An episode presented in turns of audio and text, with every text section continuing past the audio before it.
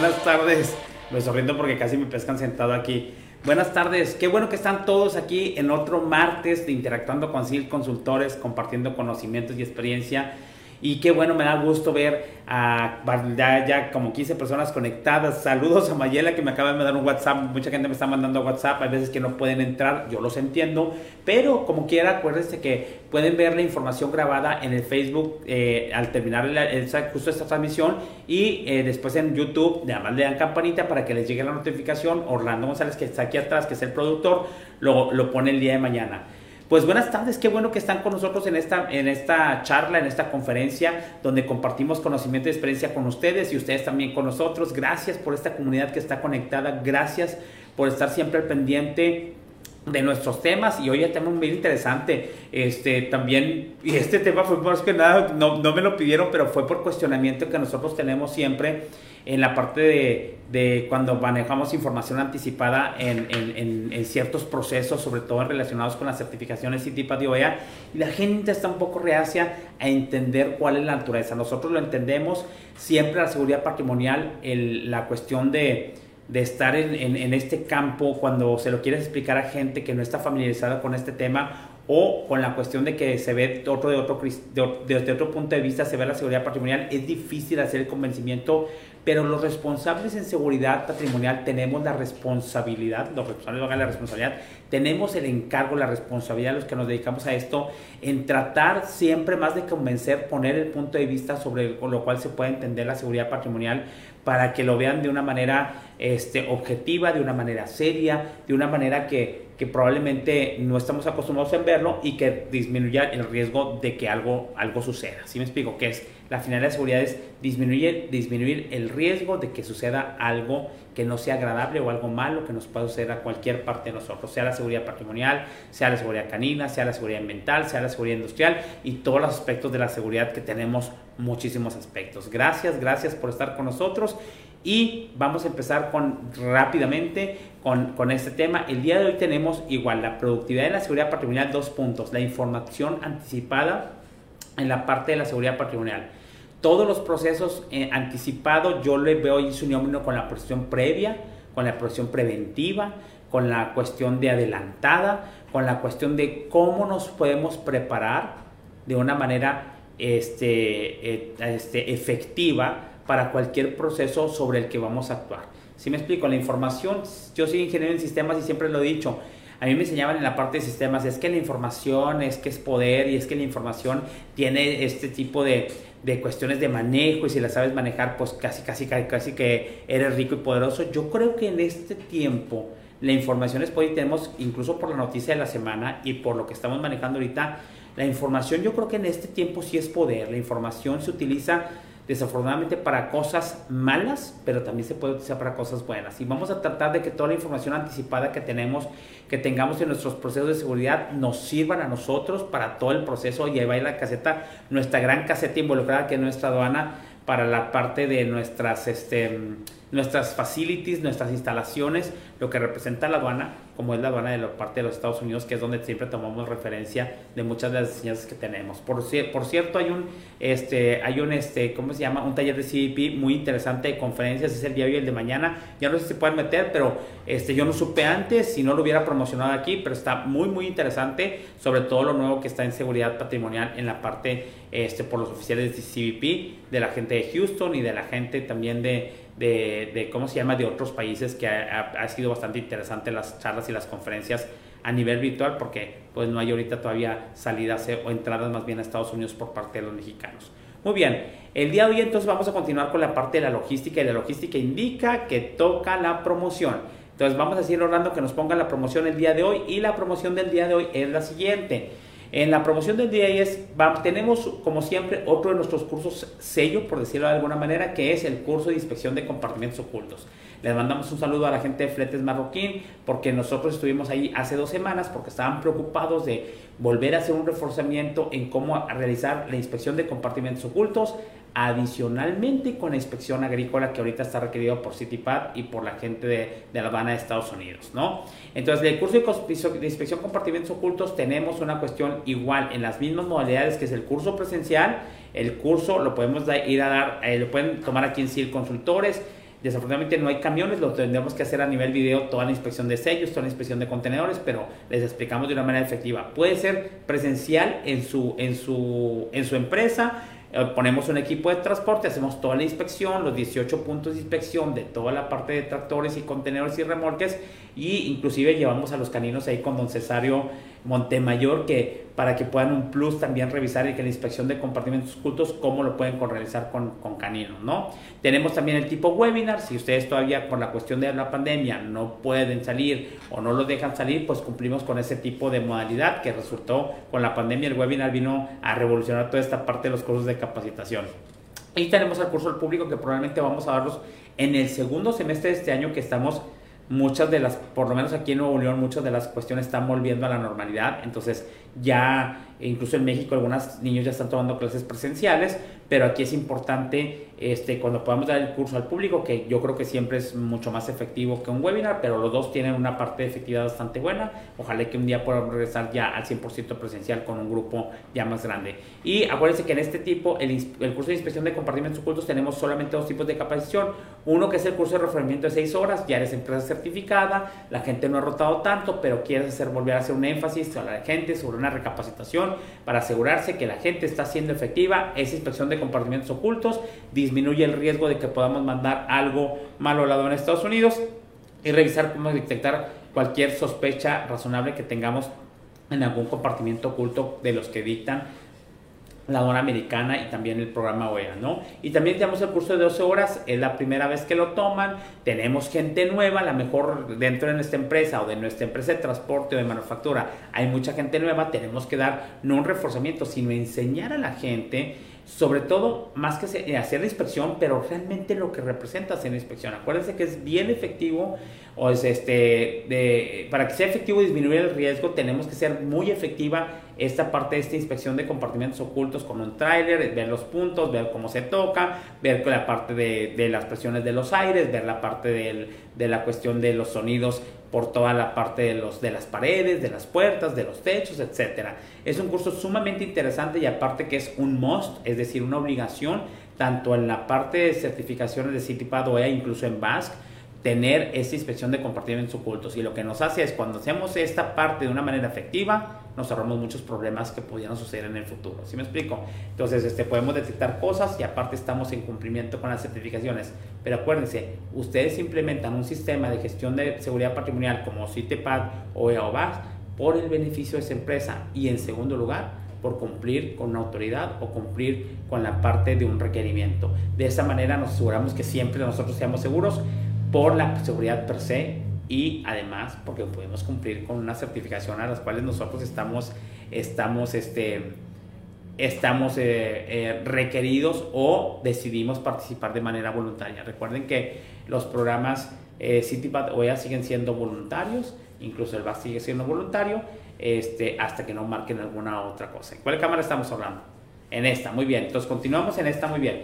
Entonces continuamos ahora con nuestro, nuestra noticia de la semana. Una noticia sumamente controversial en la cual este, pues está autorizando o se está la parte del, de revisando la cuestión de, se está aprobando incluso por la cuestión del gobierno, el levantar los datos de los usuarios de teléfonos celulares con parte de datos biométricos con parte de datos más informa eh, datos personales muy muy importantes y se está creando una controversia. Hay una controversia muy interesante respecto a esto.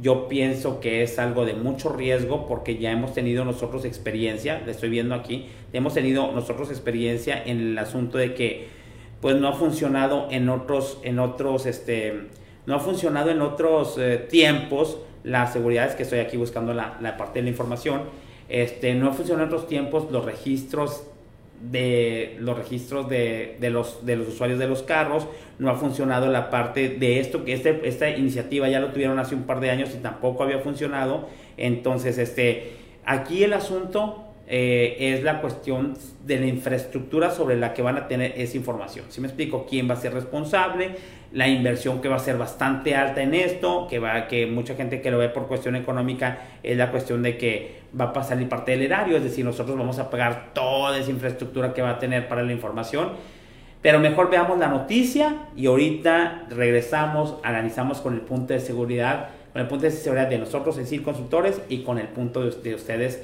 que siempre nos acompañan. Eh, le decimos, le damos de alta el video, Orlando, y ahorita regresamos para confirmar, para comentar la noticia.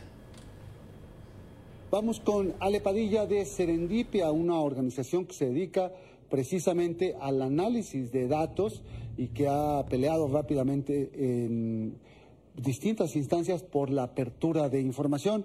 Y en este caso, pues eh, Ale Padilla la recibimos. ¿Ya está lista? Ahí está. Ale, muy buenas noches. Hola Héctor, buenas noches. Pues, ¿cuáles son? Bueno, empecemos por los datos biométricos. ¿Qué se considera datos biométricos y qué incluye el padrón y qué puede ocurrir si cae en manos pues inadecuadas? Sí, bueno, eh, para empezar, los datos biométricos son todos aquellos datos inherentes a una persona. Aquí podemos estar hablando desde la huella digital, eh, nuestro iris, el iris de nuestros ojos, todos estos datos que son exclusivos de eh, una persona, que no se repiten en ningún, en ningún otro individuo. Los datos que contendría este padrón van desde, bueno, el número de la línea telefónica, pero también nuestro nombre completo, nuestro CURP, nuestra identificación con fotografía y estos datos biométricos. Es muy importante decir que eh, el dictamen de esta ley, de la reforma a la Ley Federal de Telecomunicaciones, no cuáles son los datos biométricos que se va. Dice en general datos exactamente que biométricos, ¿no? Bueno, aquí el riesgo al que nos estamos eh, enfrentando es que si este padrón se filtra, entonces, los datos biométricos de millones de personas, de hecho, el mismo dictamen menciona que actualmente hay alrededor de 122 millones de líneas telefónicas en el país y, todos esos datos quedarían pues a la merced de la persona en la que caiga esa base de datos, ¿no? Que podría ser eh, efectivamente un criminal, que es lo que se está tratando de evitar. Ale, eh, ¿hay posibilidades? ¿Qué implica llevar a cabo un padrón de 100 millones de líneas, de más de 100 millones de líneas, en términos técnicos, económicos, eh, pues de tiempo. Sí, bueno, lo que está eh, establecido en el dictamen es que quien va a recabar los datos eh, son las operadoras telefónicas. Entonces ahí ya nos estamos enfrentando también a otro reto, ¿no? O sea, son estas empresas quienes van a tener en una primera instancia nuestros, datos. Y después, quien va a crear y administrar este padrón va a ser el Instituto Federal de Telecomunicaciones. En realidad no hay como un estimado del precio que, que va a suponer hacer este padrón, ni tampoco los esfuerzos técnicos que se van a tener que hacer. Sin embargo, eh, pues nosotros hemos hablado con organizaciones como R3D y SOSHIC y lo, que nos mencionan ellos es que pues eh, el esfuerzo de cuidar un padrón de ese tamaño debería ser enorme y además es un gran, gran riesgo porque es una base de datos gigantesca, centralizada, o sea, vas a tener en todos estos millones. Entonces, eso es bastante tentador para ataques cibernéticos y hace a esta base muy vulnerable. Otra cosa muy importante es que este dictamen no establece en ningún lugar eh, medidas para proteger la base de datos. Sí establece sanciones en caso de que una persona o una empresa filtre este padrón o no lo proteja de manera adecuada, pero eh, no establece exactamente cómo es que lo tiene que cuidar, ¿no? O sea, dice qué va a pasar si es que el padrón se filtra, pero no qué tiene que hacer para que no se filtre. Y es justo de lo que habla Lina, y que puede haber eh, pues consecuencias fatales si se filtra el padrón, pero pues no tenemos en ningún lado las medidas que debería tomar el gobierno para que no se filtre precisamente. Ahora, la existencia de un padrón eh, único de usuarios de telefonía móvil, ¿qué implica en términos de mercado? Eh, se supone que la intención es limitar el acceso a la delincuencia, a la compra de estas líneas, pero en la práctica, ¿qué puede suceder cuando entre en vigor este registro? Sí, bueno, el dictamen también establece que hay un plazo máximo de dos años para que todas las personas que ya tengamos una línea telefónica estemos en este padrón. De lo contrario, se va a cancelar la línea. O sea, es a fuerza que tienes que estar en padrón, ¿no? Y aquí también en un, pues un dilema, porque en realidad estamos hablando de un consentimiento forzado. Eh, la Ley Federal de Protección de Datos Personales establece que recabar tus datos tiene que tener tu consentimiento.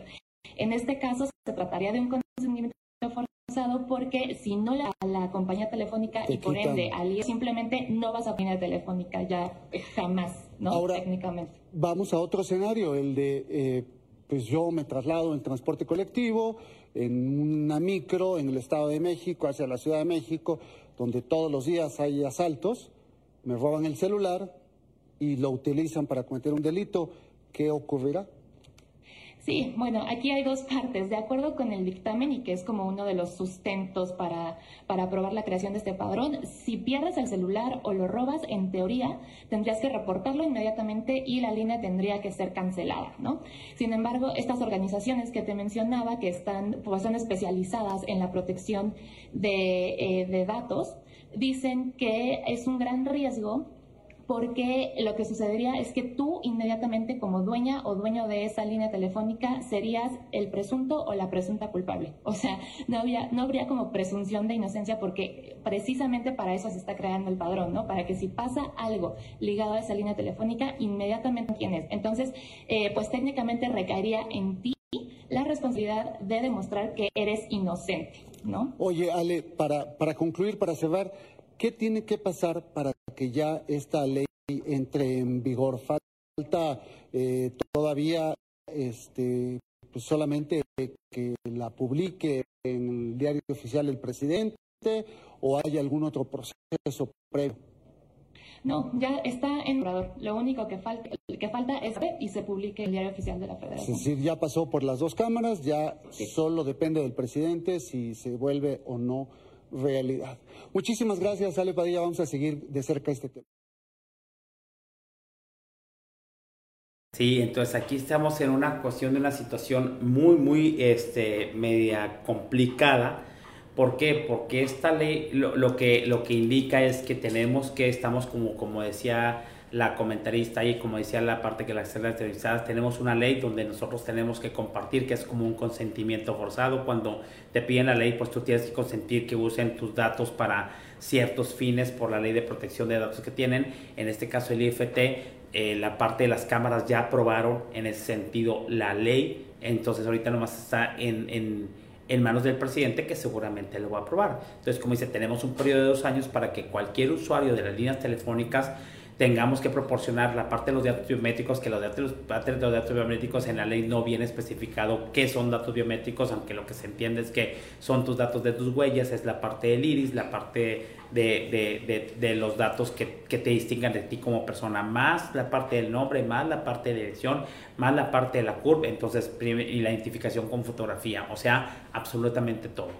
Aquí es bien riesgoso y todo, si lo evaluamos en la parte de los riesgos, es yo creo que a mí como, como, eh, como usuario y como responsable en la cuestión, viéndolo este punto de seguridad, el problema no es la parte de la recaudación, puede tener un muy buen fin, la parte de, de eso, porque todos sabemos aquí que hay muchas extorsiones, que hay muchos intentos de, de pedirte dinero, que en la parte de sobornos, si recibes un, un, una, una, una llamada, que ha pasado siempre y resulta que es la gente que está encarcelada y que es la gente que te quiere hacer como que te van a secuestrar, que es la gente que te quiere pedir dinero que deposites porque tiene secuestrado a una persona a cierta cantidad bancaria y a muchos nos han hecho esa parte de engaño. Si me explico, desde las gentes con la parte de los, de las llamadas ya hasta tú ves cierto número y ni siquiera contestas, has puesto tus medidas preventivas, pero sin embargo no hay control sobre eso. Aquí la triste historia, el problema es que no hay una confianza, para seguridad es confianza, señores,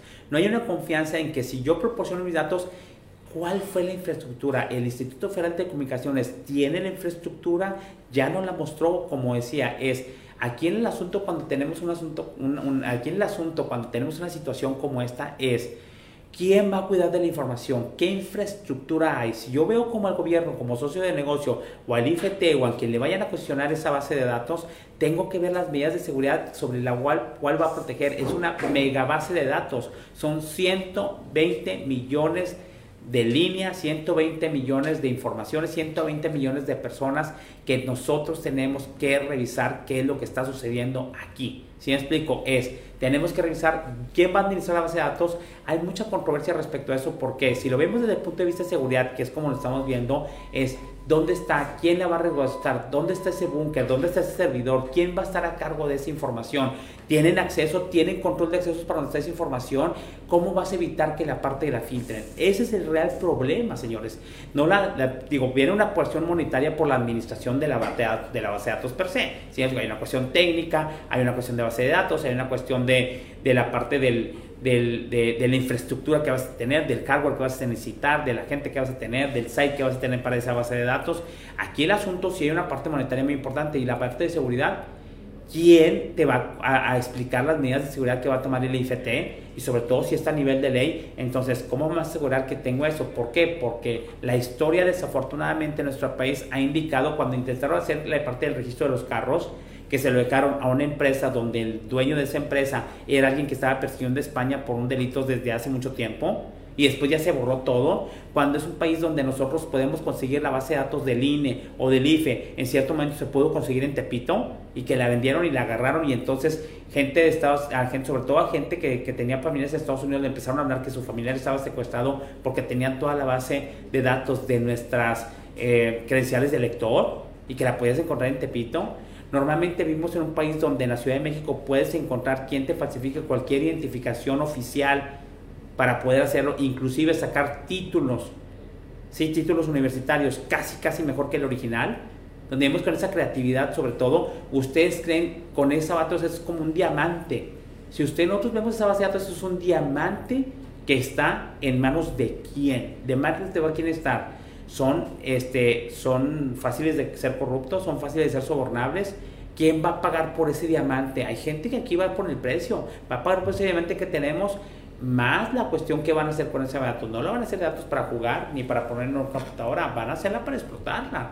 Entonces aquí es una controversia muy muy interesante en la cuestión de que, ¿qué vas a hacer? Ahora, se te pierde el celular. ¿Sí saben cuando para poner una demanda por un celular, la burocracia que se llevan?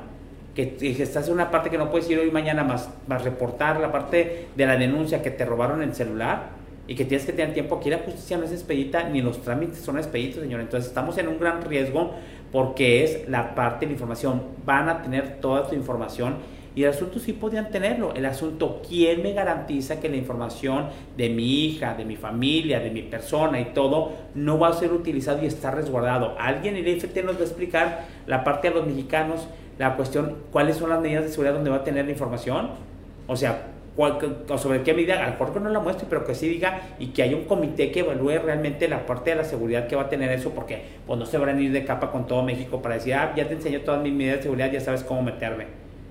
¿Sí? ¿Qué es lo que pasa? Aquí vivimos en un país también que es muy bello el país, yo no quiero echarle, pero es muy bello el país, somos grandes personas, somos muy trabajadoras, pero también hay un alto nivel de corrupción, hay un alto nivel de impunidad. Bueno, ¿qué pasó con esas bases de datos que alguna vez se perdieron? Ahora, es lo que estamos. Yo quedé sorprendido cuando tuvimos que pagar, o la parte que tiene que pagar cierta gente, con la cuestión de se tiene que pagar o tenemos que pagar por, porque no hay citas en la SAT y la gente, los empleados están vendiendo o la gente no sé quién esté vendiendo las citas y de repente sí hay citas, pero tienes que pagar 1.500 o 1.000 pesos. ¿Por qué? Porque no hay citas, pero hay disponibles por debajo del agua. En un instituto como la SAT.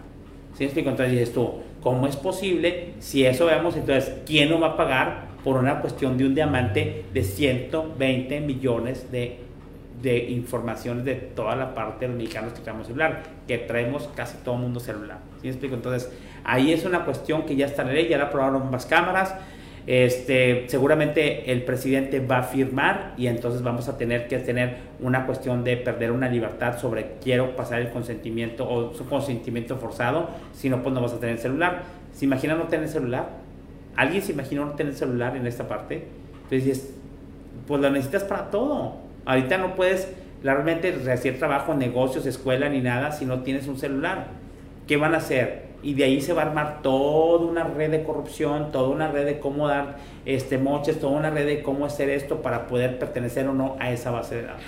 O para tratar de sacar a lo mejor unos 10 mil datos de esa parte de la gente que tiene celular. Y la gente que tenga acceso a ese celular de una manera mala o de una manera filtrada, ¿qué creen que van a hacer con esa base de datos? Obviamente delinquir. ¿Sí me explico? O bien, te la compro y luego te la vendo más cara. ¿Y a quién crees que se la van a, mandar a, vender? a una persona honesta y responsable, pues obviamente quien quiera esa base de datos representa un, un diamante muy grande para hacer un montón de cosas que no necesariamente van a ser buenas. Lo dejamos de controversia, el punto de vista hasta aquí queda, pero a mí me parece un alto riesgo lo que se quieren hacer, un alto costo de lo que quieren implementar y la verdad no creo que estemos preparados para realmente hacer ese tipo de, de, proceso y no estamos preparados para la seguridad. Y no creo que le metan una parte de la seguridad que debe hacer. Por eso es la parte del riesgo que conlleva esto. No ha funcionado en el pasado, no sé por qué ahorita piensan que va a funcionar. Ahí la parte es que los niveles de corrupción y de soborno y de impunidad en este país y de inseguridad no han bajado. Si no vean, si me explico, entonces yo no entiendo si en el pasado creo que, y no es por la cuestión del gobierno, creo que nosotros seguimos igual en esos rubros de impunidad, soborno, en la parte de, de, la inseguridad, seguimos iguales, si no es que peor en muchas de las cuestiones.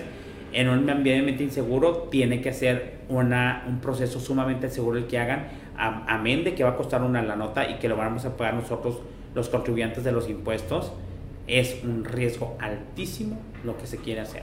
Tiene, puede tener un buen fin, y es evitar las extorsiones, pero creo que no es la, la manera o el mecanismo. A lo mejor lo quieren hacer por otra cosa, pues háganlo por otra cosa, pero no creo que si el objetivo sea eliminar, eliminar las extorsiones, creo que es el objetivo que publicaron, a nadie le dijeron nada y se están pasando una cuestión de, pues los aprobaron nuestros, nuestras cámaras, nuestros senadores y diputados ya aprobaron, gente que nosotros seleccionamos y estamos viendo. Y la verdad yo no sé, yo lo entiendo. Espero que nos pongan la muestra y ellos vean la parte, primero sus cuestiones de celular de toda la gente que aprobó y vean después cuando suceda un evento ilícito, van a decir es que no saben cómo filtrar no saben cómo lo tenemos, porque así ha sido la historia de este país en ese tipo de situaciones.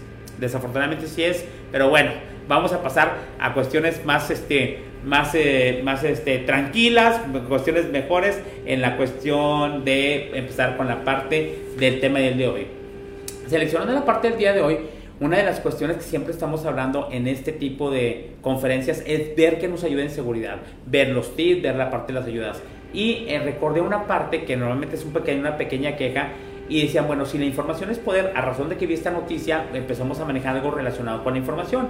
En este caso, la información no tenemos una base de datos ni estamos hablando de una cuestión como la ley de, del IFT, sino aquí es, analizando es cómo podemos utilizar o la información anticipada, el poder de la información, la información anticipada y la información previa en la seguridad patrimonial.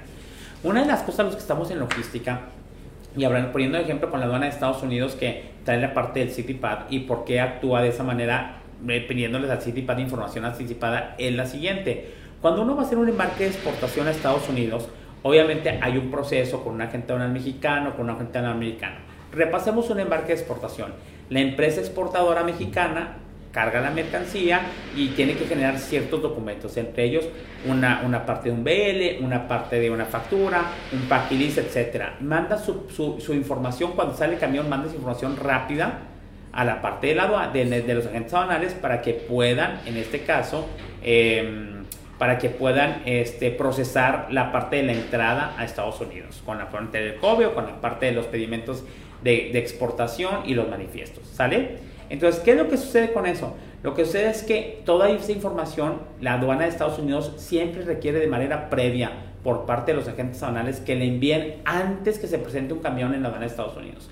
¿Cuál es lo que sucede? Que la aduana de Estados Unidos, cuando un camión llega, ellos ya tuvieron oportunidad de analizar la información porque ciertas horas antes antes de que se presente el camión, creo que son tres horas, debe de estar la información ya procesada, alimentada, organizada en sus sistemas para no tener una sorpresa de que se presente un camión en la aduana y que realmente no, no, este, no, no, no poder hacer incluso una evaluación documental, una evaluación de sistemas antes de que el camión llegue físicamente a la aduana. Entonces esa información previa es poder porque les permite analizar la información, saber si, lo, si yo puedo tener una, una, cuestión sospechosa con el material que están declarando, el transportista si tiene alguna cuestión de una situación vulnerable dentro de la aduana, el operador, si me explico, la parte de la caja si está cruzado muchas veces, cualquier sospecha razonable, nos da información a lo que es la aduana, de, en este caso la parte de la aduana hacia el país donde va a entrar, de toda la información previa, utilizarla de una manera que nos pueda permitir hacer inclusive un análisis de riesgos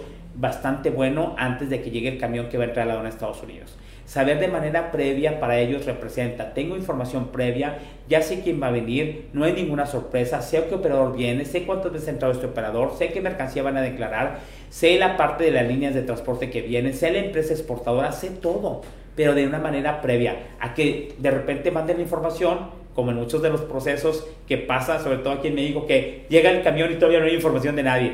¿Cómo es posible que el camión aquí y no hay información de nadie? No, eso aquí no va a pasar porque hay una regla que tú tienes que mandar la información a la aduana americana cierto tiempo antes, que creo que son tres horas, antes de que se presente el camión. ¿Para qué? Para estar preparados de lo que viene. Eso ha sido un poco este, eh, criticado cuando CityPad trata de hacer y de recomendar esas mismas acciones en, nuestra, en nuestra empresa. Vamos a suponer que tenemos una planta y vamos a hacer una analogía. Una planta de manufactura siempre decimos que en este caso la caseta de la, del predio que está certificado o de la planta o de la línea de transporte o cualquiera que sea el negocio, ¿qué es lo que sucede? Tenemos una caseta. Entonces, ahí en la caseta es la aduana para entrar a la planta, que es como entrar hacia Estados Unidos. Y los oficiales de CBP son los que están en la caseta, que es nuestros guardias de seguridad, sean propios o contratados. Normalmente el punto de acceso, como es una caseta, no sé, vamos a suponer que tenemos solamente un punto de acceso y esa es la caseta, esa es la aduana Siempre nosotros en la aduana, por lo menos en las empresas mexicanas, reaccionamos a lo que va a presentarse en la caseta. Y nos, es muy cuestionamiento, yo les he dicho, ¿por qué reaccionas si teóricamente el 90 o 95% de los vehículos que van a entrar por ese acceso, si es acceso vehicular, o de, de, la, de las personas que van a entrar, ya deberíamos de saber nosotros quiénes van a entrar, porque dentro de la planta un agente de logística que administra el transporte ya sabe qué transporte va a venir, pues ya lo programó. Un agente de recursos humanos ya sabe qué gente viene a la parte de hacer una entrevista. Un agente de, eh, que contrata a, un, a un proveedor un contratista ya sabe que va a venir. Un agente que va a recibir a un proveedor para meter facturas de revisión ya sabe de antemano qué es. Aquí el asunto es que la información no fluye hacia la aduana no es como en Estados Unidos. Estados Unidos pone una regla y dices, ¿sabes qué? Tú que vas a exportar, que vas a meter un camión hacia mi país, tienes que pasar este proceso ciertas horas antes. Para el momento que esté físicamente aquí, yo ya sé qué onda, ya está en mi sistema. No hay ninguna sorpresa para mí, lo cual me da un poder para seleccionar, para saber, para seleccionar, para no dejar entrar, para cierres de riesgo, inspeccionarte o algo. Aquí nosotros manejamos un enfoque reactivo. En nuestras aduanas, que son nuestras casetas, que están en nuestras plantas, manejamos un informe reactivo muy pocas veces, y eso todavía lo he visto recientemente, muy pocas veces los guardias de seguridad tienen información de la gente que está llegando. Inclusive muchas veces yo critico porque gente que ya se terminó de trabajar en, la, en la planta, de repente la gente de los guardias en la caseta son los últimos que saben que ya no trabaja para la planta y lo dejan entrar todavía dos o tres veces este, antes de, de, ¿cómo se llama?, de quitarle el gafet o antes de saber que esa persona ya no trabaja para la empresa. Entonces, si la aduana de nuestra caseta en nuestro predio, nuestra caseta en nuestras instalaciones, en nuestra planta, representa la aduana como la aduana de Estados Unidos representa para Estados Unidos, ¿sí? Imagínense que Estados Unidos es la planta y los que están los oficiales de CBP que están en cada uno de los puertos de entrada de Estados, a Estados Unidos ya sea por aquí, por la parte mexicana o por los puertos, imagínense por la parte mexicana, representan los guardias de seguridad de una planta. Entonces, ¿por qué no podemos, y ahí va una pregunta a lanzar al aire, ¿por qué entonces no podemos organizar nuestra aduana local o nuestra aduana de nuestra empresa? ¿Por qué no la podemos organizar de tal manera que nuestros habitantes, la gente que está dentro de la planta, me avise a mí como aduana? y como oficial de seguridad que soy, de manera previa, la gente que piensa invitar, los vehículos que a entrar o la gente que va a probablemente ingresar. A mí como oficial de seguridad, estando en la aduana, que es mi caseta, saber esa información sería genial hasta para programar cargas de trabajo con la gente de, de, los guardias de seguridad que están en la caseta, de los oficiales de seguridad. ¿Sí? yo no tendría ninguna sorpresa en saber quién va a venir, qué vehículo va a venir, quién viene a una entrevista, a qué horas va a llegar una persona. a qué hora va a llegar un vehículo, a qué hora llega un vehículo a descargar en la parte de, de, recibos, de, del almacén de materias primas o de materiales, a qué horas viene cierto transportista a cargar para la parte de la entrada. De hecho, esta controversia se ha avivado, nosotros siempre la hemos manejado, ¿cómo es posible que no se maneje casi, es, es casi es nulo, señores, el manejo de información previa de la parte del interior de las plantas o de los plantas de los empleados o los contratistas o los programadores de, de, los camiones, etcétera, hacia su propia aduana, tratando de facilitarles o con el objetivo de facilitarles todo el control de accesos de manera efectiva con una parte de información previa. ¿Sí? ¿Por qué estoy explicando esto? Porque entra un nuevo requerimiento de CityPad que indica que todo el transporte que se va a presentar a cargar mercancía de exportación en nuestra planta tiene que haber informado de manera previa a la planta y en este caso obviamente a la caseta que va a ir a cargar esa planta con el fin de que el oficial de seguridad que le va a entrar ese camión ya sepa con anticipación que ese camión va a entrar y ese camión se representa qué operador va a entrar qué tractor va a entrar de qué compañía mexicana qué, qué remolque, qué número de remolque va a entrar y de qué compañía americana o de qué compañía mexicana o el propietario del remolque. ¿Sí? La gente está entrando en controversia, es que no lo vamos a cumplir, no lo vamos a poder hacer, el transportista no va a querer pasarnos esa información. Y volvemos a la premisa. ¿De quién es la planta? ¿De quién es el país que está? De ustedes. ¿Quién pone las reglas para entrar a una planta? Ustedes. Entonces, si yo pongo las reglas y pongo las plantas de las plantas, los guardias son míos, yo le doy la autoridad a mis oficiales de seguridad cuáles son las reglas para entrar a la planta. Y si ahorita el, transportista que viene a cargar una mercancía de exportación a Estados Unidos tiene que avisarme una hora antes, ¿por qué no lo hacemos? Si desde una hora antes ya saben cuál camión te van a mandar, ya saben qué tractor te van a mandar, ya saben que te van a mandar a tal operador, con el tractor número 50, con una caja Schneider 69650 entonces, manejando toda esa información previa, el guardia puede saber qué esperar. Esa es la información previa, esa es la información, el potencial de la información previa. El guardia ya sabe quién va. Normalmente seguridad es confianza, seguridad es saber información, saber con anticipación qué es lo que puede acontecer de la manera en que yo pueda hacer eso. ¿Por qué? Porque si sé que viene eso, sé exactamente de manera previa, no hay ninguna sorpresa. Seguridad es no tener sorpresas desagradables que me sorprendió y luego de una manera negativa porque realmente se pasó otro, otro transportista que no supuestamente debería. Yo puedo cuestionar. Si a mí me dicen que llega el tractor 69, ¿por qué llegó el 70? ¿Por qué llegó Pablo en lugar de Pepe? ¿Por qué no avisaron antes? Bueno, pasa en la aduana americana. En la aduana americana, nosotros tenemos un, los transportistas que cruzan tienen un e-manifest. Si el e-manifest que tienen y que ya sacaron ahí en, en, el sistema de la aduana y de repente dices, hijo, no lo va a cargar Pepito, no va a cruzar Pepito esta, este, este, este embarque, lo va a cruzar Juan. Hay que hacer un nuevo y manifest y esperarse otra vez una cantidad de horas, aunque ya te faltaba una hora para irte a la aduana, tienes que esperar porque acabas de cambiar la información a la aduana. Se tiene que procesar, se tiene que ir a la aduana y entonces la aduana tiene que tener la nueva información antes que tú te presentes en el camino. Obviamente con las filas que hay, pues obviamente mandas la información y te vas a hacer fila. Ya cuando llegues ya la información pasaron un par de horas y ya la van a tener información. Pero no se permite una entrada de un equipo que se presente y que la información todavía no está en el sistema. ¿Por qué no podemos hacer eso con nuestras casetas? En beneficio de la seguridad y la productividad incluso, ¿eh? De la logística, de los tres ejes que manejamos en esta empresa. Si hacemos eso, vamos a ser más seguros, nuestra logística va a estar más depurada y vamos a ser más productivos porque podemos hacer planes.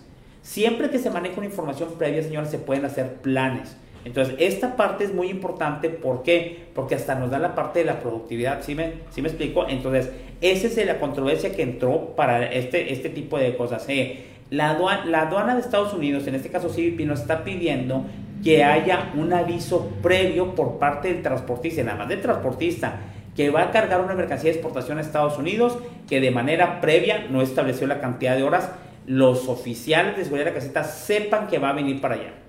¿Qué implica esto? Un proceso muy sencillo.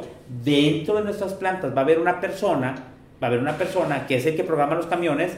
Normalmente esos, programas se hacen de la mañana para la tarde o de la tarde para un día siguiente. por lo menos se hacen con 8 horas, porque los transportistas tampoco quieren reaccionar. Entonces, si se hace con eso, yo mi programa de embarques tal va a venir a las 10 de la mañana, Transportes X va a venir a las 11 de la mañana, Transportes Y va a venir a las 12 del día, se lo mando y comparto esa información con los guardias. Y ahorita que hay nubes, meto en el archivo de la nube y le voy modificando y que el guardia lo vaya viendo. Para yo tener por lo menos la gente, los, los transportistas de exportación que van a cargar la mercancía para Estados Unidos. Y si soy inteligente, agarro esa información y ya no la teclé, ya no la el oficial en, o la, la, la, haga peor a mano en una bitácora, sino que la pasen a un Excel y ahí lo vayan poniendo, se vaya llenando el sistema, que la gente que programó dentro de las plantas, programó la cantidad de camiones que van a llegar un día, se lo mande a, los oficiales, los oficiales ya sepan qué hacer con esa información, ya sepan que esa información viene, ya sepa quién le va a hacer inspección de compartimentos ocultos, ya sabe qué líneas son de mayor riesgo para hacerlos en inspección más calientitas, ¿sí me explico? Ya sabe la, parte la parte quién va a arribar, ya sabe que se le va a contar en la calle dos, tres camiones, ya sabe si pongo dos, tres oficiales para darle avanzada porque están camiones programados uno detrás de otro, ¿sí me explico? Entonces, cuando información es poder, señores, pueden hacer mucho y ahí pueden mejorar su seguridad, su logística y su productividad. Eso entró en controversia cuando nosotros estamos tratando de implementar el City nuevo, el City Pass nuevo con los clientes dices, es que es imposible. No es imposible, señores. Yo programé camiones y normalmente la gente hace un programa en la mañana para la tarde o un programa en la tarde para la noche, un programa de un día para otro y le vas preguntando al transportista, ¿puedes venir a esta hora con tal caja y todo? Nada más que no se comparte la información, la dejan en logística porque no tienen la mentalidad de qué manera esa información le puede ser útil al guardia. Puede, puede ser súper útil, señores. Es la aduana, le estás avisando con anticipación y luego tú le pides al transporte como socio de negocio que comparte esa información y que, y que avise en el momento en que sale de su terminal para decir que ya viene para acá pero por lo menos nuestra planta ya va a tener que va a venir tal tractor de tal compañía y que va a llegar a tres horas. Yo ya tengo que voy a hacer inspección, como vuelvo a repetir, inspeccionarlo, no inspeccionarlo, hacer una revisión exhaustiva, dejarlo pasar, revisar qué es lo que tenemos que hacer. Entonces, aquí es bien importante eso y por eso sale esa controversia. La información es poder, señores, y la información previa en un solo proceso a ver si nos da el tiempo para platicar otro proceso, en un solo proceso, que es la caseta, y que es con ese nuevo reporte que están pidiendo que las líneas de transporte que cargan mercancía de exportación a Estados Unidos le avisen a dónde van a cargar de manera previa que ya van para allá. ¿Sí? En este caso que le avisen a la parte de la caseta, pero tiene un programador de camiones que es un programador, logístico y todo rollo que sabe que se tiene que el tratamiento con los camiones y que sabe cómo programó la parte de la carga en embarque, ¿sí me explico? Pero pues bueno, vamos a, ver la parte de los, hay, hay mucha gente y todo rollo, vamos a tratar de irnos rapidito y tenemos a Ricardo Ángel Gleason, gracias por conectarte, buenas tardes, Juan Joaquín Ramírez Rodríguez, Enrique López, saludos también, Manuel de Arco, saludos Manuel, eh, Ricardo López, te esperamos el jueves. Ricardo, gracias por estar con nosotros. Tenemos curso jueves y viernes contigo. Te esperamos aquí en Monterrey. Gracias, eh, eh Mr. Fran de los Santos. Gracias por conectarse. Y usted nos puede corroborar mucho de esta información que estoy diciendo. Manuel de Arcos, gracias. Esteban Martínez, gracias por estar conectados. Edgar Ibarra, gracias. Saludos alumno de la UR. Ya terminamos en esta semana, estamos con la parte final de, del Tetra que nos agarró todo el mundo corriendo. ¿Sí me explico? Enrique López, gracias. Iván Morales, gusto en saludarte, Iván, como siempre. Una colega muy, muy destacada en la parte de seguridad patrimonial. Enrique López, Mayela Vega, saludos, Mayela, gracias por conectarse y gracias también. A ver qué te parece este nuevo requerimiento de CityPad, Mayela, tú que tienes totalmente implementado, muy padre todo ahí en Magna. Alicia Rodríguez, Aldo Alvarado, gracias Aldo por vernos, a la gente de Oxo. Alicia, gracias, tenemos mucho que no te veíamos, Alicia. En este caso, Elene, gracias por, te mando una, un abrazo. Este, Aldo Alvarado aquí está viendo. Eh, MLM Lion, se me hace que es este, Merit, Merit de León, supongo, porque es que les ponen los nombres que no había dos años, este, medio, este, medio seguro si me van a aplicar la ley, pues que sea lo más tarde posible. ¿Sí me explico? Eh, Aldo Alvarado, saludos. Alicia Rodríguez, excelente, gracias. Aldo Alvarado, muy bien. el comentario de Aldo, sí, la seguridad puede ser muy robusta, pero si existe la forma de cómo venderla, se hace muy vulnerable. Y en este país todo es negocio, hasta la venta de información. ¿Sí me explico? Y más porque, como dice la entrevista, no está regulado. Aquí el asunto es que todo el negocio y la parte de la venta de información es un negocio muy así, muy, muy, muy demandado y la parte de la inseguridad es un negociazo. Por eso estamos aquí para, que, porque digo, la inseguridad es beneficio, la inseguridad es negocio, señores. Por eso la parte es muy atractiva, hacer cosas inseguras porque, porque se paga muy bien. Si me explico? Cualquier tipo de inseguridad. Muy bien. Eh, saludos a todos, buenas tardes, Rogelio de ellos. Lo que sigue es promover amparos. Cuando se vean muchos amparos, millones deberán de dar reversa. Posiblemente, Rogelio, tienes buen punto. Normalmente es lo que nos queda a los ciudadanos amparar. espero que podamos hacer y espero que aunque Andrés Manuel vote esa ley, este, no vote esa ley, la apruebe porque ya no hace falta que le dé firma, pero pues yo creo que sí le va a dar firma. Y hasta están pensando mucha gente que es para tratar de ser chanchulla en las siguientes elecciones y que de alguna manera que el voto que esté con cuestiones electrónicas probablemente para la siguiente elección de presidente, de ahí puedan agarrar y decir que votaste cuando ni siquiera te presentaste a votar, porque tienen tu huella, tienen tu reconocimiento oficial y dices, pues aquí se presentó a alguien, ¿sí me explico? Y ese alguien está registrado que si viniste. ¿Cómo pueden decir que no si tienen tus datos y pueden decir, pues aquí está registrado que le pusieron la huella y ni siquiera fuiste? Pero bueno, mucha gente lo está, cuestionando por, por situaciones políticas. Viene una parte, ya ven cómo está la rebatinga aquí en Nuevo León con la parte del gobernante. Imagínense nuestro nuevo presidente, cómo va a estar la, la cuestión de las elecciones y toda la parte de, lo que se va a utilizar por debajo del agua para, para tratar de hacer las elecciones y poner la gente que lo convenga el nuevo presidente, ¿no? Desafortunadamente así es. Eh, Sakuraba Temi, gracias por estar con nosotros. Edgar Ibarra ya lo saludé. Juan Joaquín Ramírez ya también. Frank de los Santos también. Estamos aquí. Y dice Stronger RZ. Vamos a ver Stronger qué nos dice. Como ejemplo de lo que puede suceder al no organizar la aduana, la caseta, los recientes hechos violentos en la planta de FedEx en Estados Unidos. Totalmente de acuerdo. Si me explico, esa noticia la vamos a ver si la ponemos la próxima semana con la cuestión de lo de FedEx en Estados Unidos. Pero Estados Unidos y aquí México, la parte de la y seguridad muchas veces en Estados Unidos, aunque lo respeto mucho, realmente hay muchos actos inseguros que aquí no se presentan en México, pero todos están, están llenos de tiroteos. Ha habido no sé cuántos tiroteos, ya ni quiero pasar la noticia de los tiroteos que ha habido en Estados Unidos por todos lados, ahí en los Walmart, en la parte matan gente y desafortunadamente el control de armas, pues allá es una debilidad por parte de nuestro gobierno nuestros vecinos. Si me explico muy bien. Enrique López, solicitar el QR de vista o proveedor con los datos completos de la persona. También, muy bien la parte Clau Flores, saludos Clau, hay mucho mucho que no te conectabas, aquí tienes mucho que aportar, también una, una, colega de seguridad también muy, muy estimada y con mucha experiencia. Muy bien, Rogelio de Hoyos, en DEA Consultores tenemos experiencia en implementar control de patios y el input principal de la programación de los embarques, un área muy importante y aparte normalmente somos socios de negocios, la planta es socio de negocios de las líneas de transporte, entonces ¿por qué esa información no se puede compartir? Es para control y beneficio de todos, señores, ¿sí me explico? Entonces, si nosotros estamos la planta, la caseta y la, empresa de transporte, ¿por qué no se puede compartir esa información? Y ahorita les cuento, ahorita para regresando y antes de irnos les cuento algo que, que, nos pasó como una mejor práctica en una empresa eh, localizada en, en, el puerto de Tampico. Guillermo Andrés eh, Frías, saludos. Eh, Carlos Leal, ahí tenemos mucha gente ahora sí, muchas gracias. y Esteban Martínez. Bueno, ¿qué es lo que pasó? Y ahí con esto, a lo mejor ya termino porque ya son 5.20 y no quiero que, que tomarles más de su tiempo, pero es lo siguiente. Una empresa, la gente de CDP incluso, la gente de CDP marcó una mejor práctica que nosotros ya habíamos ido con esa empresa y luego CDP hizo lo mejor como mejor práctica. Nosotros también se lo hicimos con mejor práctica nos encantó porque coincidimos el CDP nosotros con el mismo punto de vista respecto a una caseta. Una, parte en una empresa en Tampico muy ordenada, muy organizada, a mí me impresionó cuando estaba auditando la parte de su caseta de seguridad, ¿no?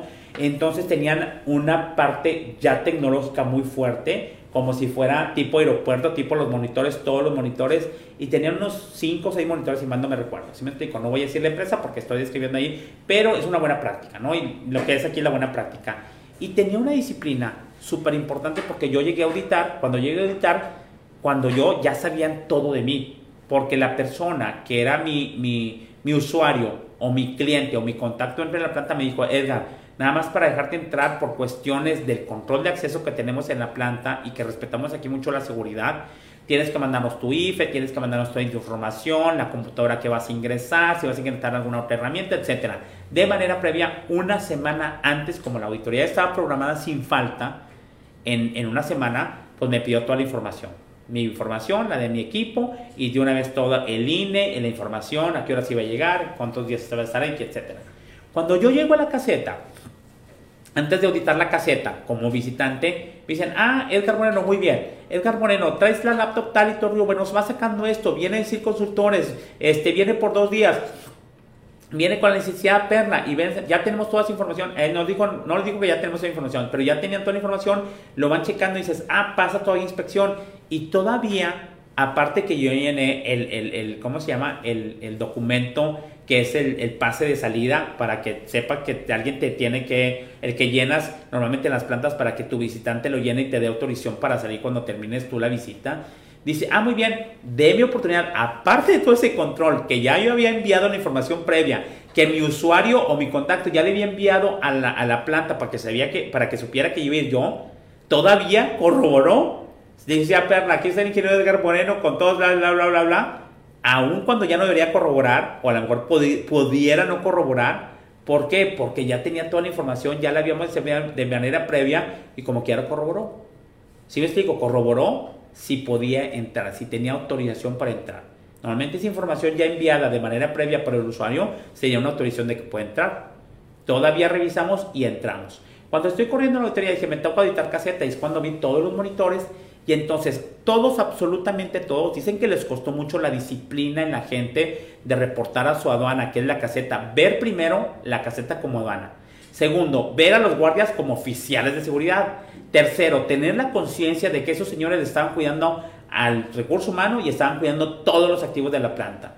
Que le tienes que dar un aplauso porque son los que te cuidan y te, te resguardan todo eso, que es una empresa de seguridad muy buena, muy, que es de las mejores que he visto aquí en México. Si me explico, esos guardias de seguridad, que es esta noción de aquí de Monterrey.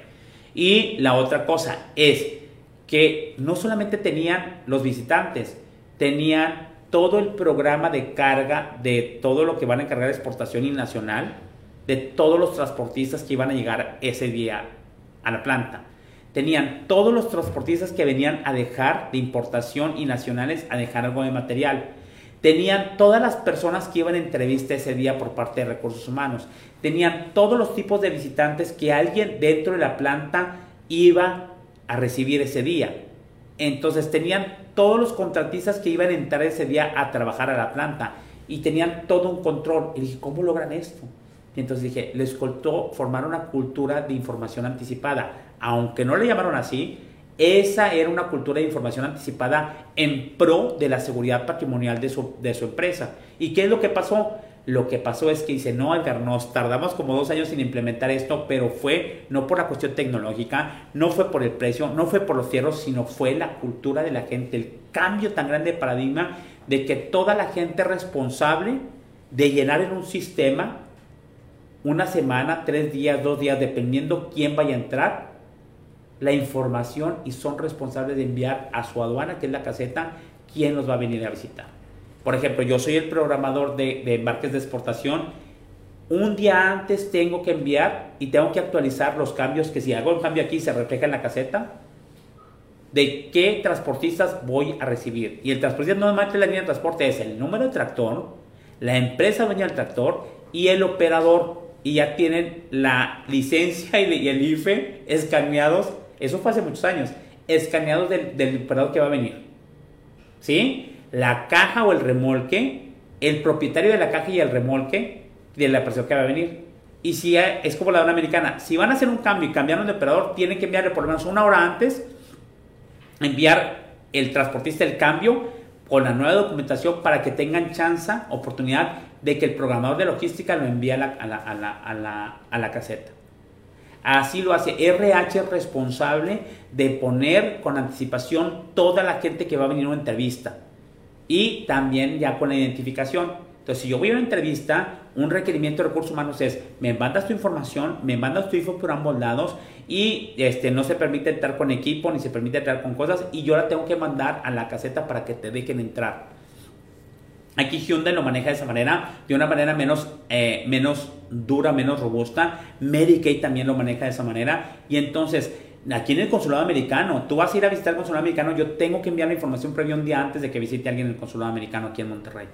¿Sí explico? Con la gente de Hyundai yo tengo que enviarles la, la persona, la, la, la, identificación, mis datos, los datos de mi acompañante y la parte de mi IFE y de mi equipo. Número de serie, número de equipo, si voy a ingresar con un equipo hacia la parte. Entonces, esa empresa era súper buena porque podían programar los guardias si había más en la mañana, más en la tarde, los días que tenían más flujo, analizaban la información en carga para cargas de trabajo, revisaban gente vulnerable, revisaban gente que sería que sería pasar de lista. Era un solo acceso a la planta y tenían un acceso peatonal y un acceso este, vehicular, ¿sí me explico? Y entonces yo le decía a esta licenciada, le decía, ¿y cómo le hacen para, para, por qué toda esa gente de disciplina? Es forzado, forzado, forzado si la información cuando tú llegues a la, caseta de tu visitado, tú no la has mandado y te vas corriendo a tu lugar a llenar el sistema, tu, tu visitante se queda allá. Entonces, cuando llega un visitante o llega un camión o llega alguien en entrevista o llega una autoridad o llega quien llegue a la aduana que se respete y se mantiene muy alto ese nivel de aduana de esa planta, es no está registrado. Usted le puede comunicar a alguien, yo no le puedo reportar a nadie aquí porque yo no tengo autorizado. Usted puede, me dice que viene con perra, yo cómo le creo. Entonces lo que haces es, hablas por tu celular y te pones en contacto para que manden información para acá para poderte dejar entrar. Entonces decía, verdad, hay muchas, muchas situaciones que tenemos muchos visitantes afuera o camiones porque la gente de adentro, la gente de adentro no pasaba una información a tiempo. Y empezaron a tirar, ándale, déjalo pasar, ahorita mismo te lo lleno. Bueno, pues llénelo y luego no lo mandan. Aquí el asunto que la gente de seguridad tenía una cuestión de una autorización muy grande, una autoridad muy grande un apoyo muy grande para decir, no pasan y no pasan, así se esté este, el camión parando una línea y todo el rollo, entonces no es mi responsabilidad como guardia, es responsabilidad del programador que no metió la información. Y entonces todos tenían un compromiso con la parte de la aduana, de, la aduana de, ese, de, ese, de ese país o de esa, de esa planta, que era lo que hacía. La aduana de esa planta lo que hacía es le dieron autoridad y no dejaban entrar a nadie que no tuviera de manera previa la información en su caseta. En otra ocasión vamos a manejar esto, pero eso en seguridad particular no solamente es la caseta, también son los embarques.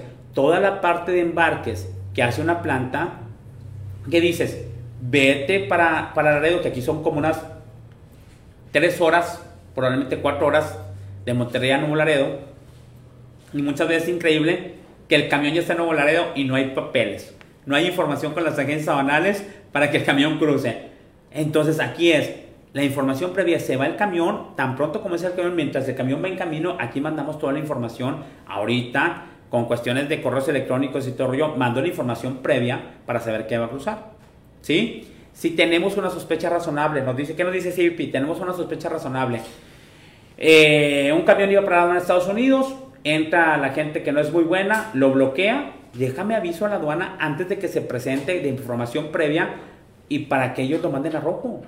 ¿Sí me explico? Lo que hago es, déjame hablar con ellos y todo el rollo para reportar que sucedió algo y así ellos se deciden si lo mandan a rojo o no, qué es lo que hacen pero es el manejo de la información previa. Dice, avísame antes, ¿sí me explico? Déjame revisar, a ver qué es lo que está pasando, pero ayúdame con la información previa que tú mandas. Tú no estás diciendo si está contaminado está contaminado, no te consta nada. ¿Y sabes qué? Pues se atoró aquí, me lo bloquearon gente que no es muy buena aquí en la carretera.